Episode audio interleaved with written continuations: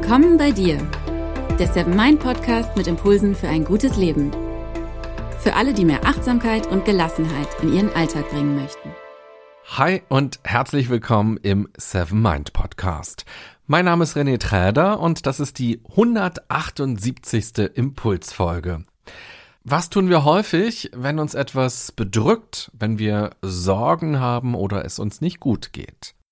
Wir denken nach. Wir versuchen die Probleme im Kopf zu lösen oder unsere Stimmung durch Grübeleien zu regulieren. Allerdings können wir auch durch den Körper Einfluss auf unsere Psyche nehmen. Körper und Psyche werden oft getrennt voneinander betrachtet, allerdings sind sie eng miteinander verbunden. Es gibt viele Wechselwirkungen. So kann der psychische Zustand zum Beispiel zu Bauchschmerzen führen, zu Nackenverspannungen oder auch zu anderen körperlichen Symptomen. Und körperliche Aspekte können sich auf die Psyche auswirken.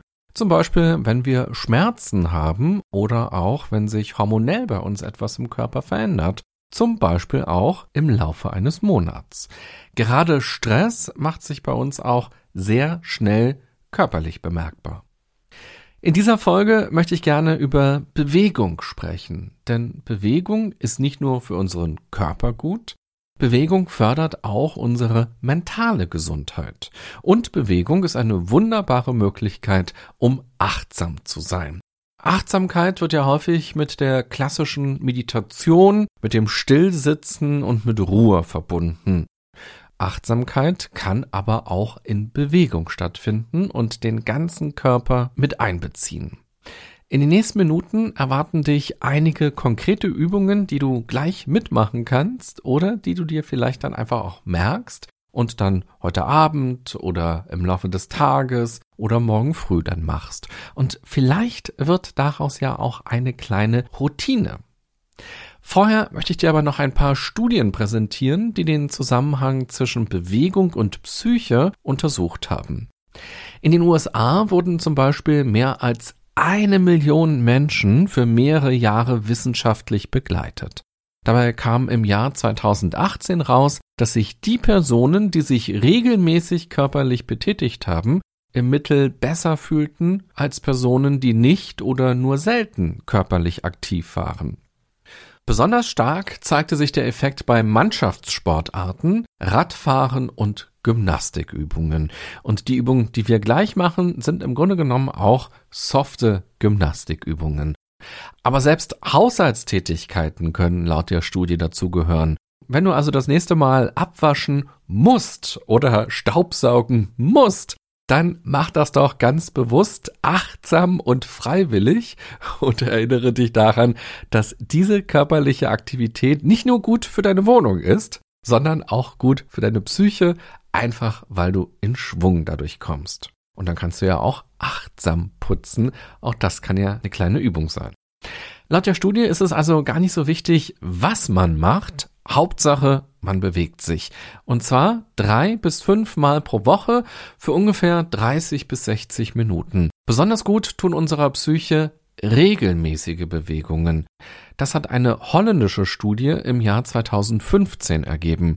Hier wurden Menschen untersucht, die mal eine Depression hatten. Und gezeigt hat sich, wenn sie sich nicht mehr körperlich betätigen, dann stellen sich schon nach wenigen Tagen wieder die ersten depressiven Symptome ein.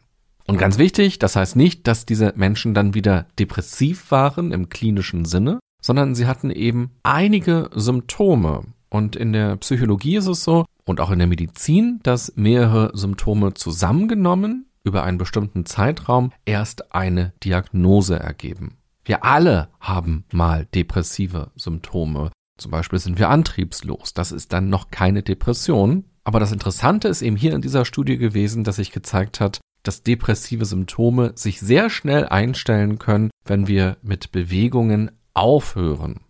Und das finde ich auch nochmal ganz besonders interessant, jetzt wo viele ja auch im Homeoffice ganz regulär arbeiten oder eben auch über zwei Jahre im Homeoffice gearbeitet haben oder man sich eben auch allgemein weniger bewegt hat. Also ganz wichtig, mehr Bewegung, das tut auf jeden Fall auch unserer Psyche gut. Wie lassen sich denn aber diese starken Effekte erklären? Wenn wir uns körperlich betätigen, ist das für unseren Körper eine Möglichkeit, Stress abzubauen. Wenn wir vor Herausforderungen stehen, Sorgen haben oder Probleme haben, dann werden in unserem Körper uralte evolutionäre Programme gestartet, um uns auf Flucht oder Kampf vorzubereiten. Dadurch wird bei uns also im Körper Energie freigesetzt. Doch wir heute, wir rennen eben nicht mehr weg, weil der Tiger nicht da ist oder weil eben das Geröll nicht von dem Berg fällt, wo gerade unsere Höhle ist. Wir haben ja ganz andere Stressfaktoren. Die Energie bleibt deshalb häufig bei uns im Körper unbenutzt zurück.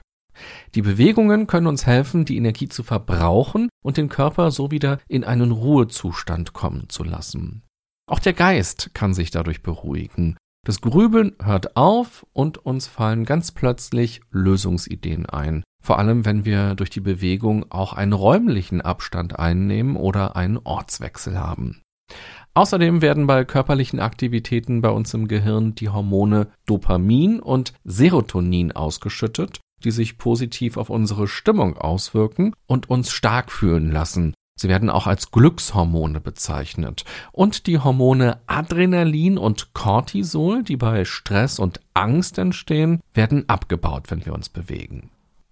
Allerdings sollten wir es auch nicht übertreiben. Wenn wir uns selbst unter Druck setzen und zu hohe Erwartungen haben, können uns sportliche Aktivitäten auch wieder stressen und unserer psychischen Gesundheit schaden. Das ist dann eben nicht achtsam. Achtsamkeit bedeutet in Bezug auf Bewegungen, dass wir hineinspüren in unseren Körper, dass wir ihn bewusst wahrnehmen und dass wir dadurch auch merken, was wir unserem Körper zumuten können und was er braucht. Und dann eben auch den Bedürfnissen nachzugehen, bedeutet Achtsamkeit. Selbst wenn der Kopf sagt, hey, du wolltest doch acht Kilometer joggen, zwei Kilometer fehlen noch, jetzt aber mal los, du faules Stück. da bedeutet Achtsamkeit zu spüren, nee, heute sind eben keine acht Kilometer drin und das ist völlig in Ordnung, jetzt meinen körperlichen Bedürfnissen nachzugehen, anstatt irgendwelchen komischen Zielen hinterherzurennen, im wahrsten Sinne des Wortes. Deshalb fokussiere dich doch mal ganz bewusst auf kleine und achtsame Bewegungen. Aus der Forschung wissen wir, dass bewusste und achtsame Bewegungen Einfluss auf bestimmte Körperfunktionen haben. So werden der Puls und der Blutdruck gesenkt und die Muskelspannung reduziert. Du hast es dadurch also selbst in der Hand, etwas gegen die ersten körperlichen Anzeichen von Stress zu tun und gegenzuwirken. Somit kannst du Einfluss auf die Psyche nehmen. In der Psychologie wird diese Forschungsrichtung als Embodiment bezeichnet. Den Begriff kann man am besten übersetzen als Verleiblichung. Die These ist, das Bewusstsein braucht einen Körper. Ohne Körper kein Bewusstsein. Das Bewusstsein oder auch die Wahrnehmung ist nicht einfach nur ein objektives Ergebnis, eine Spiegelung der Realität, sondern durch körperliche Prozesse entstanden. Durch den Körper wird aber nicht nur etwas erfahrbar, der Körper beeinflusst auch die Erfahrung.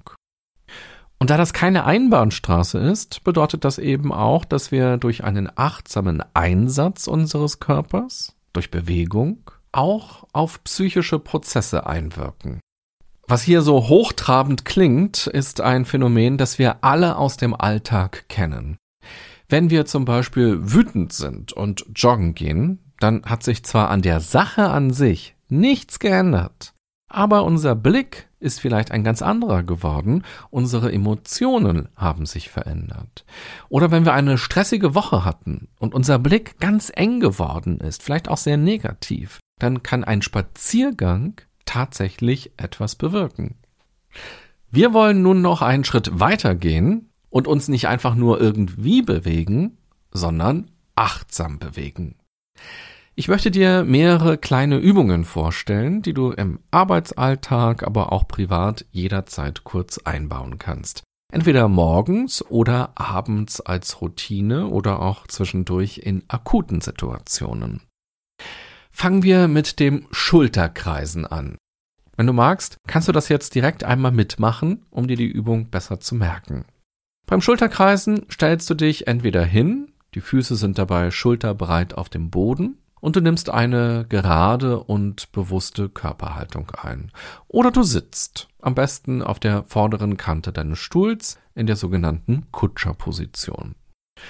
Und dann kreist du einfach deine Schultern. Du bewegst deine Schultern leicht nach oben und dann nach hinten und dann schließlich nach unten und dann kommen sie wieder vorne an. Das ist die Variante, die oftmals wie automatisch funktioniert. So haben wir auch Schulterkreisen im Kindergarten oder in der Schule gemacht. Es geht aber auch andersherum. Probier auch mal diese Variante aus. Da kreisen deine Schultern also von hinten nach vorne. Vorteil ist, dass wir ein bisschen mehr bei der Sache sind, wenn etwas nicht wie automatisch funktioniert, denn wir wollen ja achtsame Bewegungen. Deshalb geht es ja auch gar nicht darum, ins Schwitzen zu kommen oder so viele Kalorien zu verbrennen, wie eine Tafel Schokolade hat. Es geht nicht um das Ergebnis, sondern rein um den Prozess und darum, den Prozess wahrzunehmen. Die Übung kann also auch wirklich langweilig sein und genau das darf sie auch sein. Diese Erfahrung zu machen ist auch mal wieder ganz gut, denn meistens tun wir ja allerhand, um keine Langeweile wahrzunehmen. Mach also ein paar bewusste Kreise mit deinen Schultern, nimm die Bewegungen wahr und lass auch die Langeweile zu. Du kannst aus dem Schulterkreisen auch wunderbar eine Atemübung machen. Wenn du zum Beispiel die Schultern wie in Variante 1 rückwärts kreisen lässt, dann geht es ja damit los, dass die Schultern angehoben werden. Dabei atmest du ein. Versuch mal ruhig die Kreisbewegungen ganz langsam zu machen, vielleicht auch noch langsamer, als du erstmal denkst, um besonders tief einzuatmen. Und wenn die Schultern dann wieder nach unten gehen, atmest du ebenfalls ganz langsam aus. Am besten schließt du bei dieser Übung deine Augen, um einen Sinneskanal zuzuhaben. So kannst du dich noch intensiver auf die Bewegungen einlassen und deinen Körper wahrnehmen. Eine andere sehr schöne Übung für unsere bewegte Achtsamkeit ist das Händekreisen. Hierfür stehst du am besten und auch hier kannst du deine Augen gerne schließen. Deine Arme hängen locker an deinem Körper herunter und dann streckst du deinen Zeigefinger aus. Der zeigt jetzt also auf den Boden. Und jetzt beginnst du ganz kleine Kreise mit deinem Zeigefinger zu zeichnen. Und Step by Step werden die Kreise und die Bewegungen immer größer und größer, so dass sich irgendwann deine Handgelenke auch bewegen und deine ganzen Hände in Schwung kommen Irgendwann kreisen auch deine Unterarme und dann irgendwann auch deine ganzen Arme. Die Kreise werden immer größer und größer, so dass sie sich nicht mehr nur noch in Hüfthöhe abspielen, sondern immer mehr Raum einnehmen. Irgendwann zeichnest du links und rechts von dir große Kreise in die Luft, und auch hier kommen jetzt deine Schultern in Bewegung und schließlich kannst du dich auch noch auf die Zehenspitzen stellen. Genau in dem Moment, wenn du deine Arme nach oben streckst beim Kreisezeichnen, damit der Kreis maximal groß wird. Und dann läuft alles wieder rückwärts ab, bis deine Arme wieder ganz ruhig bei dir runterhängen, links und rechts vom Körper. Und ganz wichtig ist bei dieser Übung, es geht hier nicht darum, besonders schnell zu sein oder besonders groß zu sein oder besonders schöne Kreise zu zeichnen. Auch hier geht es darum, das Tun bewusst wahrzunehmen. Versuche also keinem inneren Ansporn zu folgen, sondern dich komplett auf deine Wahrnehmung zu fokussieren. Das ist hier beim Kreisezeichnen ein bisschen komplizierter, weil wir ja eine konkrete Aufgabe haben. Und genau deshalb ist es auch eine schöne Übungsmöglichkeit, sich selbst immer wieder mit der eigenen Aufmerksamkeit zurückzuholen auf den Prozess.